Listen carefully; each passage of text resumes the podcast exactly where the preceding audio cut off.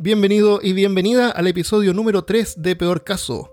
En este episodio, mitos y leyendas de Chile. Hablándote de los lugares más secretos de Austin, Texas, soy Armando Loyola, tu anfitrión en este podcast sobre ciencia, historia y cultura de lo extraño, terrible y perturbador.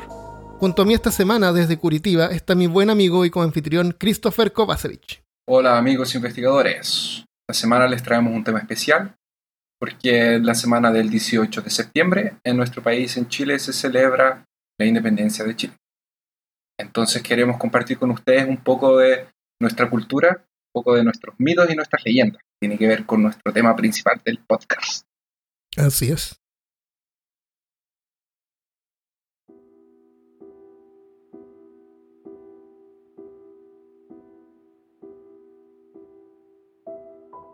Difícil es describir los eventos que pasaron esa noche. La mente del ser humano esconde en lo más profundo los horrores que este mundo oculta y de los que fuimos testigos, fundiéndolos con fantasía. Debí escuchar a mis amigos cuando me advirtieron de su procedencia y sus familiares. Por sus venas corría sangre de extraños parientes antepasados que se involucraron con lo oculto y seres blasfémicos, con conocimientos retorcidos de lugares distantes, de esta u otras tierras. Mi corazón se estremece cuando me esfuerzo en recordar los acontecimientos que envolvieron a mi familia y el motivo por el cual aún me encuentro siendo investigado por la policía. Mis queridos hijos, Quería que nunca se cruzaran con la terrible realidad escondida por tantos años delante de nuestras propias narices. Y espero que jamás encuentren este diario. Así, el recuerdo de su madre nunca los abandonará, ni los atormentará como me ha atormentado a mí, por todas las memorias de esa terrible noche, una noche que casi me llevó a la locura. Pienso en cómo las cosas pasaron y la realidad se mezcla con sueños terribles, con sensaciones y aromas venidas de lugares donde la maldad existe desde antes del tiempo. Esa noche fue diferente a todas las otras y solo puedo desear que sus pequeñas mentes sean capaces de olvidar todo lo que vieron y lo confundan con la más real y terrible pesadilla la imagen aterradora de la figura que parecía, pero no era su madre, a la luz de la luna, y como mi cuerpo se retorció, jamás podré olvidar. Aunque los doctores digan que fue un ataque, y que mi frágil mente no pudo asimilar el hecho que su madre había muerto en el incendio. Estoy seguro de lo que vi. Yo mismo tomé las pociones y cremas y los devolví a su forma de humanos. Podrían tener forma de zorro, pero jamás confundiría la mirada de sus ojos. Después de despertar abruptamente por el sonido de llantos y sollozos dentro de casa, me dirigí a la sala en donde mis ojos no eran capaces de distinguir la realidad de un sueño, creado por la locura característica de un lunático encerrado y perdido en sus propios pensamientos. Sus ropas de cama estaban en el suelo, la sala desordenada por el jugueteo de dos crías de zorro, y supe en ese instante que mis peores pensamientos y lo que jamás quise aceptar eran verdad. Una puerta escondida debajo de un tapete mostraba un túnel que se dirigía a una pequeña cueva natural. Habíamos construido la casa en un pequeño lugar en el terreno que pertenecía a su bisabuelo un hombre de forma y costumbres extrañas. Cuando bajé por las escaleras, me encontré en esta especie de cuarto, decorado con inscripciones que parecían venidas de tierras lejanas, algunas muy antiguas, y en el suelo más símbolos. Junto a un pequeño escritorio en donde se encontraban ingredientes y fórmulas que no pude distinguir, sustancias viscosas, otras líquidas y algunas que parecían que tenían vida propia, o tal vez era la vida apropiada de alguien más. Creo que jamás entenderé lo que vi esa noche en ese subterráneo, pero gracias a un poco de suerte y mi pánico, que por los nervios, el terror y el espanto se congeló, enfrente mío pude distinguir un frasco con una etiqueta que se leía oveja y otra zorro, en una escrita que ella misma había inventado y usábamos como nuestro código. Debía ser eso, o tal vez era una lengua olvidada. Tomé un poco de esta sustancia viscosa como la piel cuajada y un hedor que jamás dejó de impregnar mis narices. Luego de aplicarlas y verlos volver a su forma normal, quemé todo, todos esos frascos, pociones, cremas e ingredientes inspirados por el propio demonio. Oh Dios, espero que mi alma pueda encontrar paz. Cuando me alejaba de la casa, con ustedes dos en mis brazos, pude ver una figura. Se escondía entre los árboles. Una figura que a la luz de la luna revelaba estar en cuatro patas y un rostro casi humano, un rostro familiar. Era el rostro de su madre.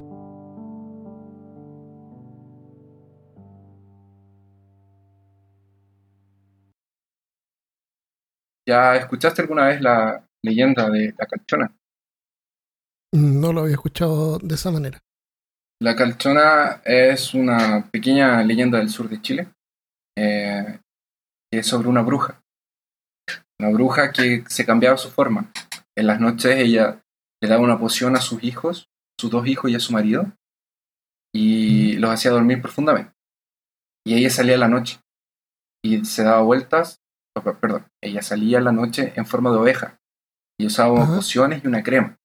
La pasaba por el cuerpo y ella se transformaba uno- en una oveja. Un día, en estas noches que ella se quedaba hasta de madrugada saliendo, se olvidó de darle la poción para dormir a los hijos y al esposo. Y los hijos se despertaron y fueron atrás de la mamá. Y cuando vieron lo que la mamá había hecho, ellos también tomaron un frasco y se pasaron esta, esta, esta crema y se transformaron en zorros.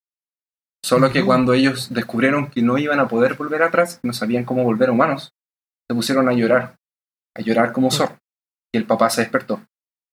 Ah, por eso los encontró y mm, supo que eran sus hijos. Por eso los encontró y supo que eran sus hijos. Entonces el papá sale, les pasa un cuento de nuevo y ellos se transforman en humanos y después se van. Y cuando la mamá vuelve, que era una bruja, en forma de oveja, vio que ya no había más, más crema, ya no había más, más poción, ya no había... eh, La verdad era una crema, no era una poción, era como un ungüento. Ujú. Y solo había un poco para que ella se, pas- pa- se pasara la cara y en los, y en los brazos. Entonces se Ya. supone que es un- una oveja con las patas de adelante de humano y la cara de, de la mujer. Pero Oh, no puede hablar tampoco. Se supone que anda por ahí y anda caminando, Dando vueltas. dando vueltas Christopher, está súper buena tu interpretación. Muchas gracias. Oh, gracias. Bueno que que le gustó. Te quería hablar de, sobre un par de culebras que pelean por el poder Excelente. y el control de... No, El control del mundo. al sur de, de Chile, por ahí por Chiloé, hay una leyenda que cuenta el origen de la geografía abrup- abrupta de Chile, porque, ¿no es cierto?, tenemos la cordillera de los, de los Andes y, y en Chiloé hay un montón de islas chicas, está como todo quebrado ahí. Entonces los mapuches que vivían ahí eh, hace muchos años eh, cuentan que Chile era una, una llanura, una llanura plana, y habían dos eh, seres, uno se llamaba Tren Tren, que era una serpiente gigante que cuidaba de la tierra. ¿Ah? Que hacía chucu tren. chico, tren, tren. Entonces, Tren Tren es una culebra gigante que cuida de la tierra. Y Kai Kai es una culebra que cuida del mar. Eh, parece que era un poco más pequeña. Tren Tren Bilú y Kai Kai Bilú eran sus nombres. Un día, Kai Kai, que cuidaba del mar, se dio cuenta de que los hombres no, no eran muy agradecidos del mar y lo estaban como ensuciando. Entonces le dio rabia y con la cola empezó como a golpear el mar, causando olas y tsunamis. Y la gente que vivía ahí corrieron a la, a la tierra, al- a la meseta más alta que pudieron encontrar. Y de repente empezaron a escuchar eh, tren, tren, tren, tren. y apareció Tren Tren Bilú. Entonces, como él era el protector de la tierra, eh, los ayudó y empezó como a hacer crecer el- las montañas para poder Ah, elevar a la gente. Y mientras tanto, Kai Kai seguía tirando agua y Tren Tren seguía creando montañas para, para, para mantener a la gente fuera del- de los tsunamis que estaba produciendo esta serpiente. Entonces siguieron, siguieron luchando. Eh, Tren Tren gritaba su nombre y hasta que Kai Kai se cansó y se fue a dormir al fondo del mar. Junto con su amigo Tulu. Por ahí. Pacífico los amigos profundos. Y es por eso es que la Chile tiene esta geografía tan accidentada. Los mitos y leyendas son creaciones del ser humano para explicar cosas que ellos no tenían cómo explicar en, en algún momento determinado de la historia. ¿Mm? Y la gracia de este en particular es que es precolombino. Eh, antes de que llegaran los Antes de que españoles. llegaran los españoles. Eh, y la cultura de ellos es súper rica. Es muy rica. Es súper rica Súper y su idioma también y todo. Sí, es el idioma de ellos también. ¿Qué otra leyenda te recuerdas? Yo, les, yo te quería conversar un poco y les quería contar a mis amigos de El Cuero, porque me recordó mucho a una historia de Howard Lovecraft. Y ya les voy a contar por ¿Ah, qué. sí? El cuero es una leyenda del sur también, que es, es un pedazo de piel, que podía ser una piel de vaca, o podía ser incluso una piel de animal, o varios pedazos de pieles juntos, que vive en el agua, en los lagos, los ríos, pero está presente en el agua. ¿Qué hacía este, este ser? Este ser tenía ciertas modificaciones también. Tenía como unas patitas al frente, y si quería podía tener ojos, y como que podía de alguna forma cambiar su. Él sigue como cambiando de forma. Y cuando atacaba a sus Ya. víctimas o a sus presas, saltaba, se enrollaba y era como. eh, una Un burrito. como un burrito. Se transformaba en Se burrito. transformaba en burrito, en panqueque. Y se tiraba. Se tira a- hacia su presa y le clava unos colmillos y le succiona lo que tiene adentro y lo deja seco. Y, y es como rico. perturbante. Y son varios, no solamente uno. Los cueros son como un, Mm, son como una raza, una raza muy antigua que, que habita ahí. Y para poder derrotar un cuero, tú necesitabas una machi, no, sí, una machi era la chamán, chamán eh, chamán- eh, mapuche. una chamama mapuche. Entonces tú necesitabas llamar a una, chama, una machi, porque ella era una, una persona con habilidades mágicas, para, y esta- ella lo, iba a engañar al cuero, y lo iba a llevar a la orilla del río, o hacia la orilla de la laguna. Él, iba a sacar al cuero engañándolo. Y cuando lo tuviese a la vista, le iba a tirar eh, calafe, ramos de calafe. El calafe es ¿Qué es calafe? el calafe es un arbusto con espinas. En serio, nunca los había escuchado. Yo tampoco, de hecho, solamente ahora, pero debe ser clásico de... Pero hasta lleno de espinos en el sur. Y es- Espinos son unos árboles con espinas. Unos arbustos. son arbustitos unos con arbustos grandes. Exactamente, con espinas. Y Ok. el cuero confunde esto con una presa y se tira a agarrar este montón de, de, de calaf, de, de, espinos, y se enrolla y se mata el sol. Porque trata de abrazar esto y se empieza a Muere. pinchar y muere. ¿Tú crees que hay alguien que haya como que estaba nadando y se enredó? Bueno, de partida no creemos que esto haya sido verdad. Es- esperemos Claro. que no sean ciertas estas historias. Esperemos. Ajá. Pero alguien a lo mejor alguna vez estaba nadando medio, a lo mejor medio, medio curadito, así como que había tomado demasiado alcohol. Y se enredó en un cuero porque cuero puede ser eh, una vaca que se murió y se cayó al agua y se le, des- se le desprende el, el- el cuero. Sí. Y a lo mejor se enredó y se murió. Y el amigo que lo vio estaba también medio, medio curado. Yo, yo, Lo vio ahí. Oh, se lo llevó el se cuero. lo llevo el cuero. Yo siempre creo que estos mitos más, que son como más violentos, son para explicar desapariciones y muertes y asesinatos. Porque, como el Trauco, el Trauco también es otra leyenda del sur de Chile, que se supone que ataca a las mujeres y la- la- las viola y, y las deja embarazadas. Y para mí, El trauco es un, eh, es un guardián de los bosques. como un troll, Sí. como un elfo pero feo. Y le atribuyen de que es responsable de dejar a las mujeres embarazadas. Entonces Es era, como una excusa. claro, la explicación que ellos tenían para... O el caleuche, que el caleuche es un barco que se parece mucho al irlandés volador, porque se lleva a los marinos. Se supone que se lleva a los hombres. Mm.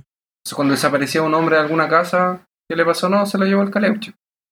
Un día en la noche salió a la playa y no volvió más. Se lo llevó el caleuche. y bueno, y hay una leyenda parecida con, con la de el cuero, que es la de el Ajá. Gurivilo, que el Gurivilo Vilo. es una eh, también es de la mitología de la mitología mapuche y se pronuncia en mapudungún, que es la lengua de ellos como significa como zorro culebra, una cosa así. Y también se conoce como Nigurubilu. O como Nigurubilu, ese no lo había escuchado. Nigurubilu. Pero ese es otro nombre para el cuero. No, son Para es, como un pariente cercano, como un primo. Es otro, Ah, otro monstruo. primo. De, de vinilo Que, claro, en vez de cuero. es, es el, es, es el Guillermo. de plástico. Guillermo A lo mejor en el futuro va a haber una el plástico. la bolsa de plástico. Se supone que es como una serpiente marina, entonces lo confunde. O sea, no se confunde, pero es como que básicamente son parientes cercanos. Es como el guepardo y. No sé, jaguar. Y, y mi gato. Y tu gato, claro.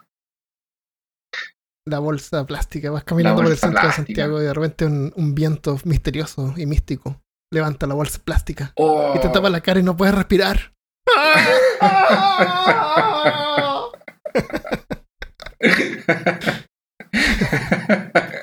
Podríamos inventar. Oh, sería genial. Y yo les quería comentar del cuero, porque el cuero se parece mucho a una criatura que Howard Philip Lovecraft inventó para su historia de las montañas de la locura, es una de sus obras primas.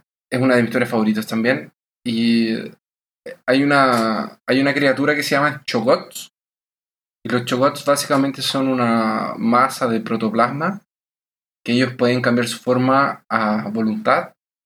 Son medios tontos al principio, pero después empiezan a desarrollar inteligencia, a comunicarse entre ellos. Mm. Ellos fueron creados por otra raza, entonces no... Oh, todo viene a mi mente. Sí, me acuerdo. Eso. Y El horror. el horror, el horror. Y son estas masas que, que pueden... Eran, fueron creados como esclavos, esclavos. pero después ellos se rebelan. Pero Sí, después ellos se rebelan. Uy, qué excelente. Tengo que leer eso de nuevo. que- yo les recomiendo a, los- a nuestros amigos que nos están escuchando que si pueden y tienen un tiempo, lean Las montañas de la locura. Es una excelente novela, es muy entretenida, da, es una, es una, daría una excelente película de acción. Muy, muy, muy, muy. Algún día a lo A mejor. lo mejor veremos a Brendan Fraser como uno de los investigadores. Hay una leyenda en las islas de Chiloé sobre el embunche que te quiero comentar. O más, más bien sobre el brujo de Chiloé. No del, no, la- no del embunche propiamente tal. Era un brujo, brujo.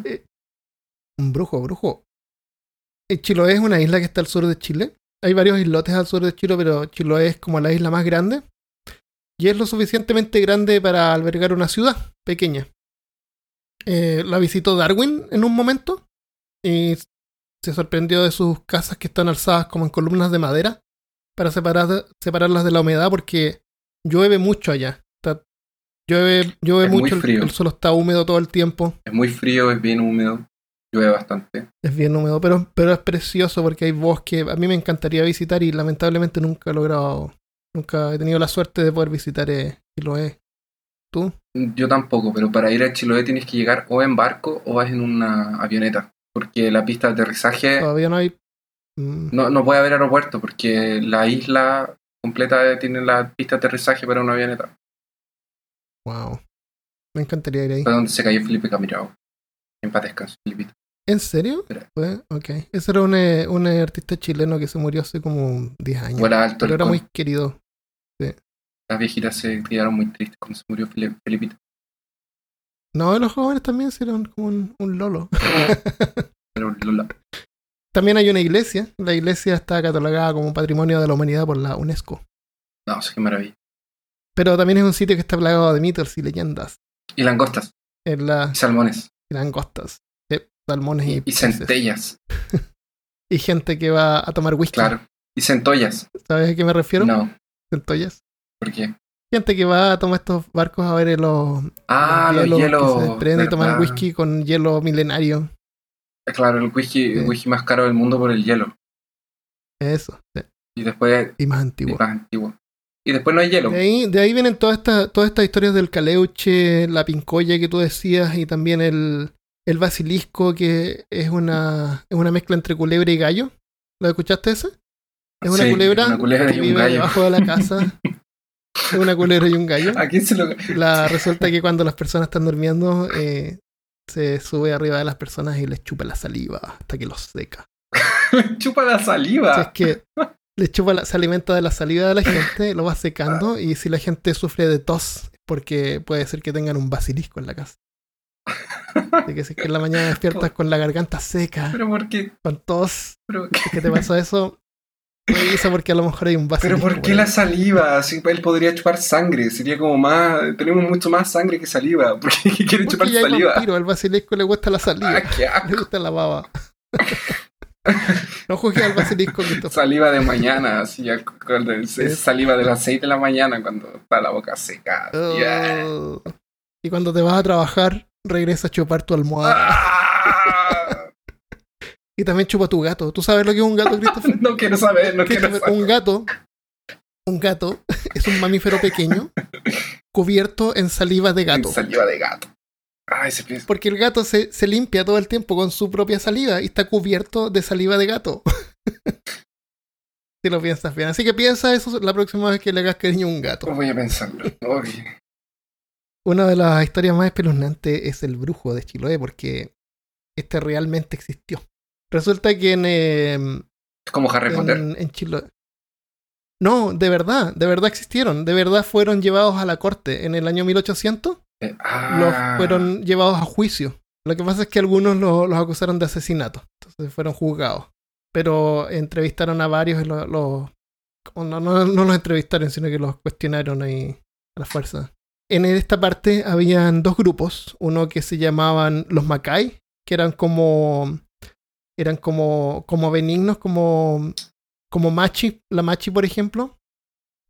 Y había otro grupo que se llamaba los Calcu, que eran también amantes de la magia y todo eso, pero como del lado oscuro.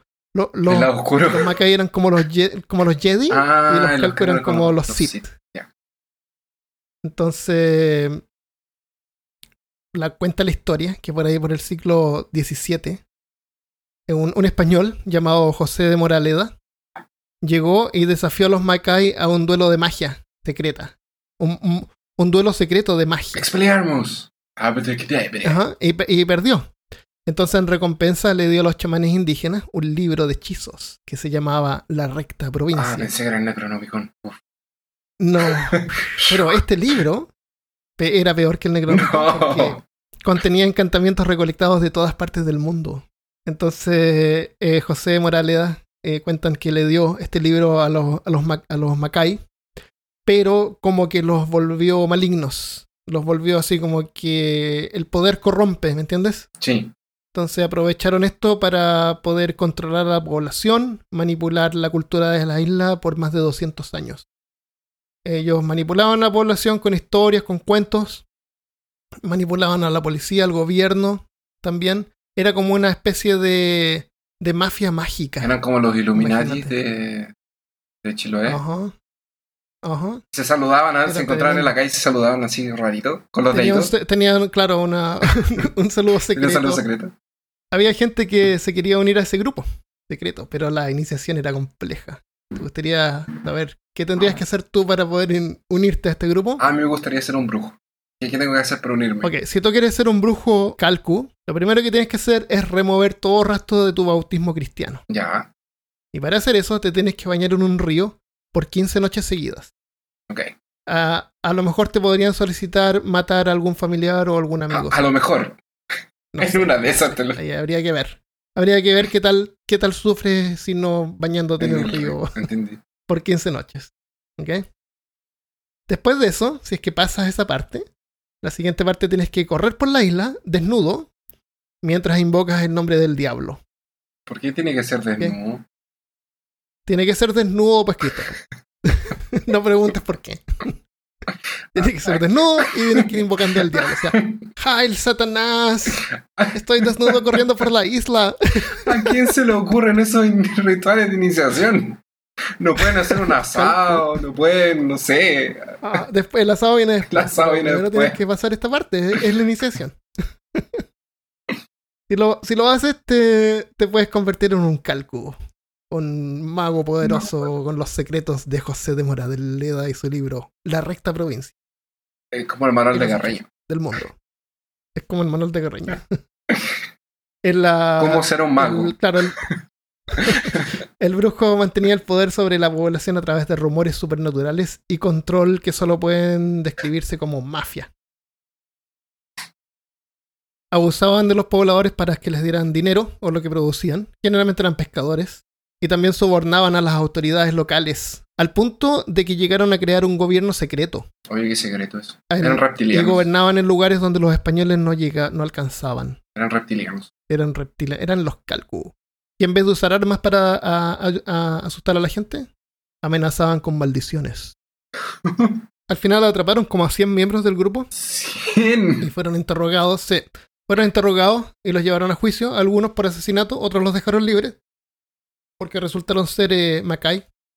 Resulta que los que fueron eh, interrogados contaron la historia en detalle, la historia del, del brujo y su cueva, donde mantenía su poder.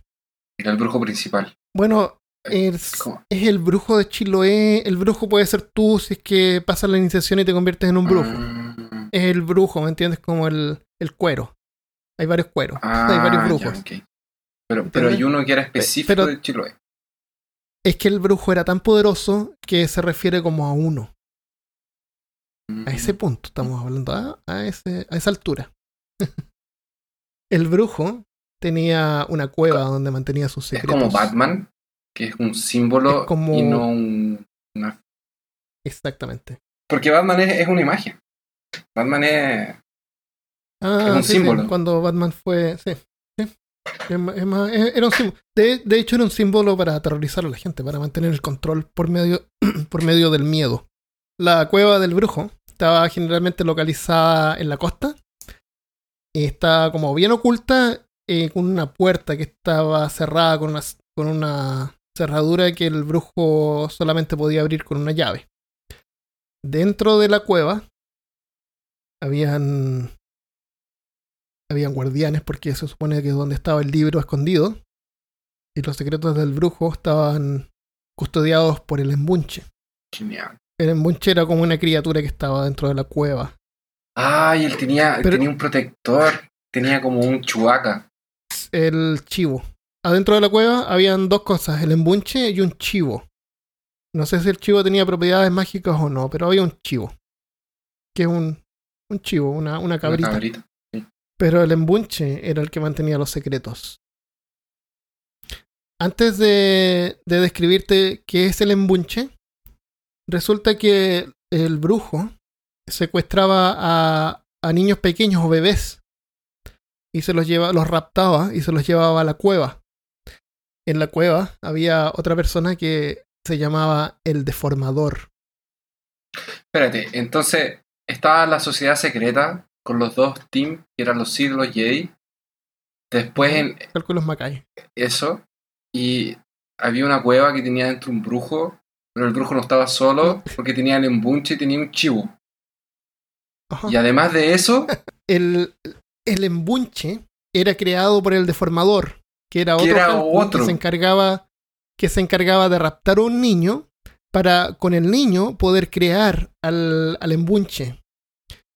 Cuando el bebé, cuando el niño era chico, no sé, imagínate un niño de 5 años, el deformador le rotaba la cabeza por días hasta que finalmente lograba que su cabeza quedara mirando hacia atrás le rompía los, los huesos, le, le- el deformador le dislocaba los huesos del, del brazo, de uno de los brazos, y se lo ponía hacia atrás. En la parte de la espalda, le rompía la piel para poner el brazo encima y le cosía la piel al brazo para que el brazo quedara permanentemente eh, pescado en la espalda. ¡Ah! ¡Qué horror! ¡No! Si tú vas a Chiloé, hay estatuas del embunche, tú puedes ver. Algunas estatuas eh, muestran en vez de un brazo una pierna pescada. ¡Ay! Parece como un Nyarlathotep. Sí, era una especie de monstruo que se creaba y después se convertía en el guardián de los secretos del brujo y custodio de la cueva. O sea, era el deformador, el brujo, el embunche y la cabra, todo el mundo metido en la cueva. Y todo el mundo, era, era, era muchísimo, Es como, la, liga- es como la Liga de la Justicia, pero en una cueva. Pero maligna. Y maligna. Es genial esa historia. Qué genial, qué genial. Que la encontré. ¿A quién se le ocurren esas cosas? Es que eh, la gente es muy creativa cuando tiene que explicar. Me, me gustó, me gustó este episodio, lo encontré bien, bien divertido.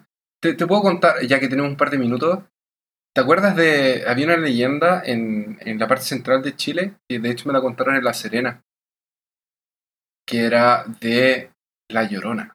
Una mujer que fue atropellada con sus dos hijos y cuando estaban cruzando la calle y los atropellaron a los tres y se murieron los dos hijos y ella también. Y eh, los conductores la ven en la noche en la esquina llorando. Ven a una mujer llorando porque no encuentra los hijos. Qué triste. Pero si tienes suerte, a lo mejor la puedes escuchar afuera de tu casa. Y de hecho había, de, de- era la Llorona. La Llorona entre, en el camino, en la carretera entre La Serena y Santiago, se le aparecía a los camioneros y les pedía, les pedía Dedo. dedo. Eh, Y cuando los ¿Cómo se llamará dedo en otros, en otros idiomas? en otros países, aventón. Aventón.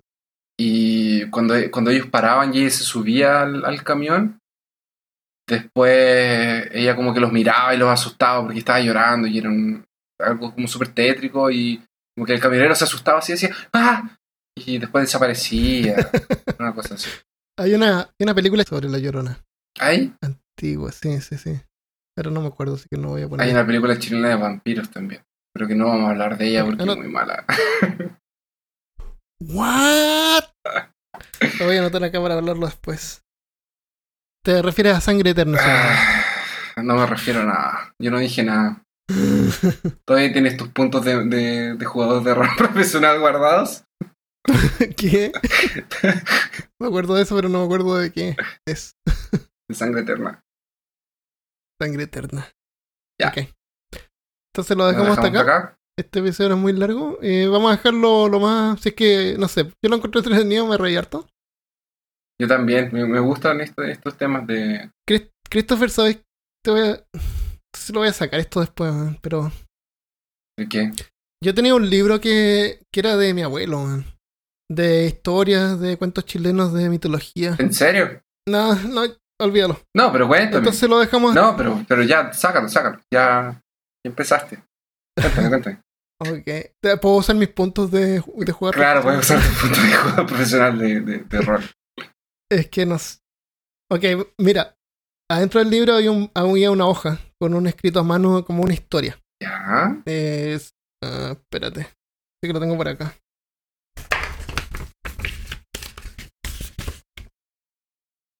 Se llama El Umbilico, pero El umbilico. medio fuerte. Sí. ¿Te lo leo? Pero- Pero el umbilico es como. a ver, déjame. Mira, es una, es una dice la leyenda del umbilico. Yo busqué en internet, No, busqué en Yo voy a Google, mirar y no ahora. encontré nada. Qué raro. Umbilico. ¿Qué dice? Se supone que es chilena. No, no sé. O sea, según. Según dice, puede ser. va a llenar. Como el norte. ok, te lo voy a leer. ¿Tú la leíste ya? Sí. Quedé medio traumado, pero te lo voy a leer. Al interior de Vallenar hay un poblado minero donde dicen que en las cuevas a veces se escucha llorar a una guagua, a las que llaman el umbilico. La leyenda cuenta que un hombre, cada vez que regresaba borracho a la casa, golpeaba a su mujer. Y una noche estaba a punto de dar a luz ella, a su primer hijo, cuando el marido llegó y comenzó a golpearla brutalmente. Ella escapó, ella escapó corriendo a los cerros y se escondió en una cueva, donde comenzó a tener a su bebé. Pero estaba tan maltrecha y exhausta que perdió el sentido justo antes de dar a luz. Milagrosamente el bebé logró salir completamente del estómago de su madre y sobrevivió alimentándose primero de la leche de su madre y de la placenta. Y luego de hongos, insectos y hasta guano de murciélago que tenía a su alcance en la cueva. La madre nunca recobró el sentido y permaneció en un estado entre la vida y la muerte. El bebé creció, pero como el cordón umbilical nunca fue cortado, este creció de tamaño, pero no como un hombre, sino como un bebé del tamaño de un oso. De piel pálida, semitranslúcida y venosa, lleva el cadáver vivo de su madre a cuestas, alimentándola a través del cordón umbilical que los une. Dicen que el umbilico llora cuando una persona es golpeada por su marido o esposa, y a veces se les aparece para estrangularlos con el cordón umbilical. no te creo. ¿De dónde sacaste eso, Armando? No sé, estaba en ese libro, a lo mejor, a lo mejor no sé, a lo mejor lo escribió mi abuelo, a lo mejor él lo escuchó en alguna parte, no. No, pero es que yo, yo, Yo lo encuentro demasiado yo, perturbador. Yo sé que, que Vallenar es conocido porque desaparece gente. Desaparecen hombres. Yo pensé que era la misma gente que la que los mataba, pero. No sé. oh, Vallenar está al sur, al norte de La Serena como a un par de horas. sí, es interior. Ujú. Oh, Bueno, ahí lo voy a dejar. Bueno, entonces, sí. si alguien encuentra algo sobre esto, por favor avísenos. avísenos, queremos saber. vamos a investigar, vamos a ver fuentes y vamos a ver dónde, a dónde llegamos. Y aquí somos investigadores, somos investigadores de lo Eh, oculto. sí, Exacto. Ok, Ok, bueno. puedes cerrar. Muchas gracias por escuchar. Si has disfrutado de este capítulo, déjanos una revisión en iTunes y comparte este podcast con tus amigos y familiares. Si quieres enviar comentarios o sugerencias, contáctanos desde peorcaso.com, donde también encontrarás más información sobre este y otros episodios. Gracias por tu apoyo y que tengas una excelente semana. Chao amigos.